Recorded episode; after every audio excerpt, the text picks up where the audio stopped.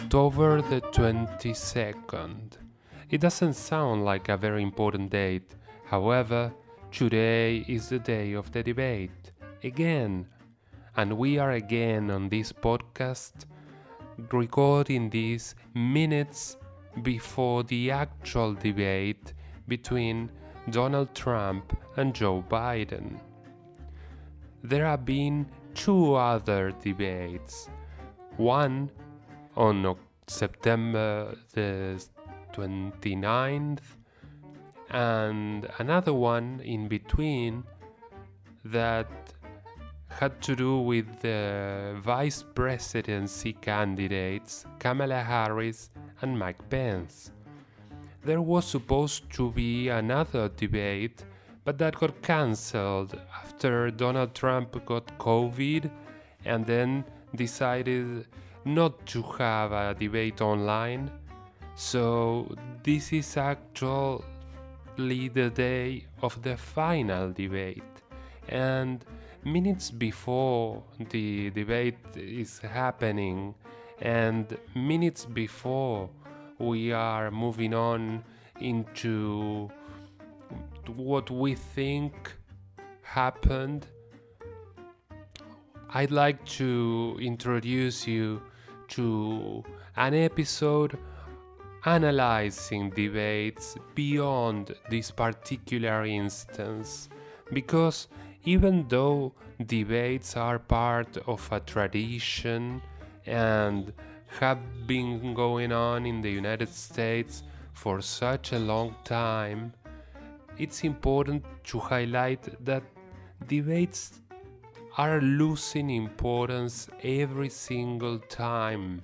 And this is happening in the US, and even though debates, presidential debates, are something sort of new in Argentina, they are also as unrewarding as the ones that you guys in the US are having.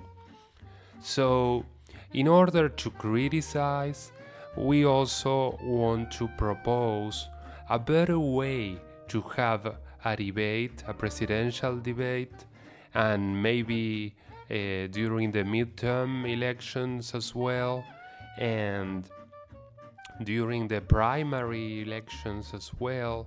What kind of debates should we have, and what things could we improve in order to turn debates more into a tool for people to better vote than just these awful pieces of show business we are so much fed up with. Modern day debates and modern day politics are very much affected by very fast trends that have changed what we used to think as politics, as debates, and as information gathering and production. In the old days, debates were broadcasted over the radio, and candidates had to know a lot about their political platforms, their proposals, their specific programs, and cabinet measures that were to be taken in order to solve problems for their respective voters. However, during the last years, with the arrival of 24 7 news networks and the internet, the way debates were thought of has changed quite a lot. Has changed quite a lot. Nowadays, candidates are more interested on the impact that and the repercussions that they may get than into stating in detail their proposals. In fact, during the last years, we've seen how little candidates speak about the details and what a great deal of contradiction exists the way between what they propose and when when finally one of them gets elected ends up happening. So this difference between what debates should be what they used to be and what they have become has to do with the way they turned into a very aggressive, narcissistic, and such a display of awful behavior that it's aimed most likely to ratings, to sport competition, to tribal differences that only push forward the same agendas candidates had before the debates. So that's why we, as people who want to vote, get so little information out of watching a debate, and lately it has become such a frustrating experience. But the way debates are made today are not necessarily the best way for people who vote to get information. And we could think, oh, I'm fed up with this, I will no longer watch debates, I have seen them all, and I don't wanna have this awful information in my head anymore. I want to concentrate on the facts, or maybe I'm so much disappointed in politics that I don't care. I don't I won't even vote or I will vote just against the candidate I dislike the most. Maybe in these particular elections with Biden against Trump, and Trump against Biden, this has happened. In a way, this is for the first time mm, the more anti candidate election that has ever happened in the US because the Democratic Party is setting its agenda in underline, in bold captions, we are the no Trump choice. So if you are against Donald Trump, all you have to do is vote Democrat. Now, this is not fair and it's, it's wearing. I mean, I live in Argentina, and in Argentina, we have a very different way to vote. We must vote. We get fined if we don't.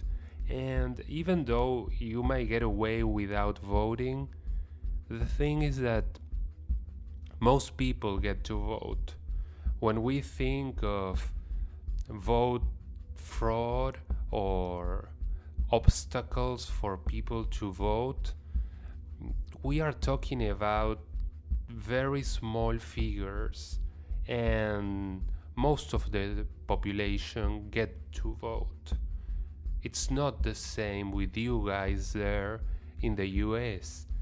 And the importance of debates then is so much bigger in the US because vote suppression, vote shaming, gerrymandering, and many other obstacles for people to actually vote beyond this huge threat to Republican democracy that the Electoral College has gotten to be.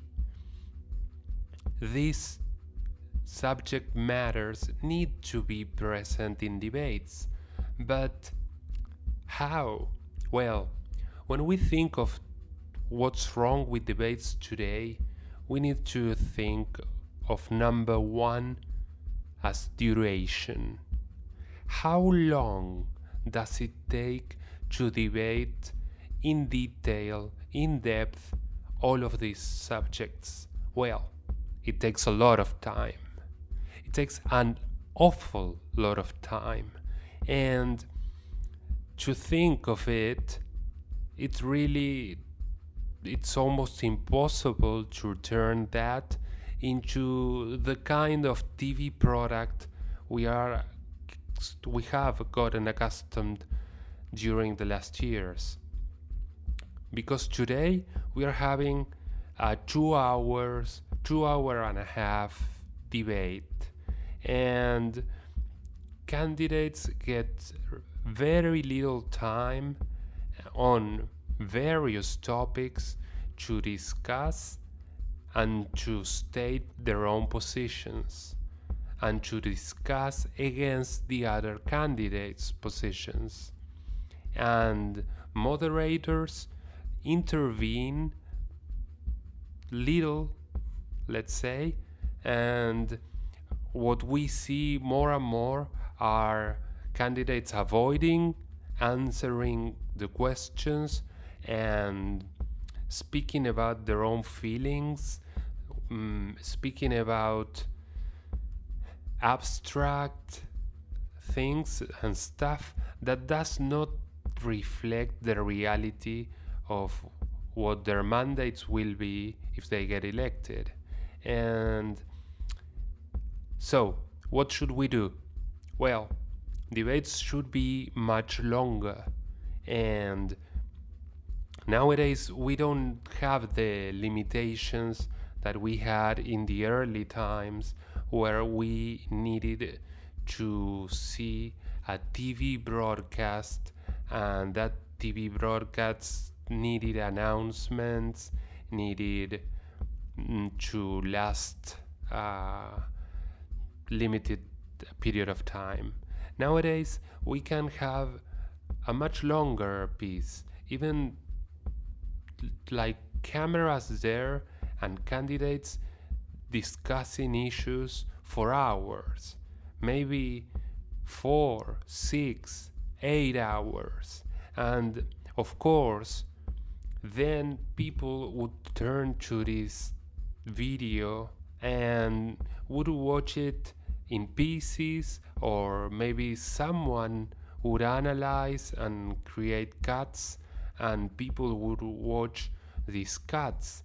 But let's say that the raw material journalism and people would get from a debate that's so long, well, would be so much important and having various instances of a debate would allow for candidates to really go so much in depth on every single issue, and that would allow people to get to know their candidates better before getting to vote for them.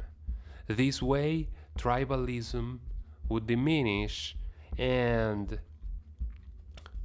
political platforms would be more important than the faces candidates have. Another thing that we need to change, and this is number two, is moderators. Moderators are journalists, and journalists that generally host TV shows where there's also some political show business debate every single day. So there is an agenda that has to do with whatever scandal has been happening, whatever tweet some candidate or some friend or some businessman have tweeted, and this does not reflect the interest of everyday folks like you and me. So we would need moderators that were people interested in politics, but people that could focus on the needs of voters rather than audiences, ratings, and the perspective that most journalists have today that has to do with, I don't know, like a mm, sports host that tends to place so much attention on impact, on contrasts, on headlines, and not so much into the complexities underlying every single proposal. Another thing that would need to change is the presence of people within the the setting where the debate takes place because even though in 2020 we are having little people present in the early debates we had crowds and crowds cheered up and booed one candidate or the other when they wanted to to express an opinion, a support for or, or against a candidate. And this may affect people watching, but does not provide any value. And it's really something dangerous because uh, who, whatever candidate gets to have the bigger crowd, the biggest crowd, will have a bigger support, an underlying bigger support, just because of aesthetics, but not because of their actual proposals. And finally, and this is something very important, and that we will probably be watching in today's debate is the way in which one candidate can interrupt another and they can avoid saying anything meaningful but just in a way bully the other candidate. Donald Trump is quite obsessed about this and he does this all of the time he's constantly interrupting and saying, That's not true, that's not true, I never said that, I never, th- that never happened, that's not true. And every time he does it, he distract the, the, the audiences from whatever the other candidate is saying. And this is this, this happens a lot with Donald Trump, but this happens as well with the other candidates, and this has happened as well in the debates in the primaries, in the Democratic primaries. And the way in which this could be improved is by using a chess clock method where every time a candidate says something, it needs to go on speaking. So it needs to provide an explanation for whatever he or she is saying. This would allow for a much better quality of arguments and would turn speeches and statements made during the debate so much more meaningful and well in a way they would disencourage interruptions done with the only purpose of mm, bullying the other candidate. So these four steps, changing the duration, making them much more longer, changing the kind of moderating, changing tribunes and crowds present and changing the way a candidate can interrupt another, well, this all together would create a much better tool for people to know candidates and to better vote instead of just deciding which candidate they dislike the most and maybe they will vote against. You've been listening to USR Podcast. Find out more about us at plantar.me slash USR Podcast. Subscribe using your favorite podcast app. Follow us with the handle USR Podcast on Twitter, Instagram, and Facebook. Your feedback does make a difference for us, so let us know what you think of the episode and feel free to make questions, comments, or topic suggestions, and we'll be taking that into account for future episodes. Thank you.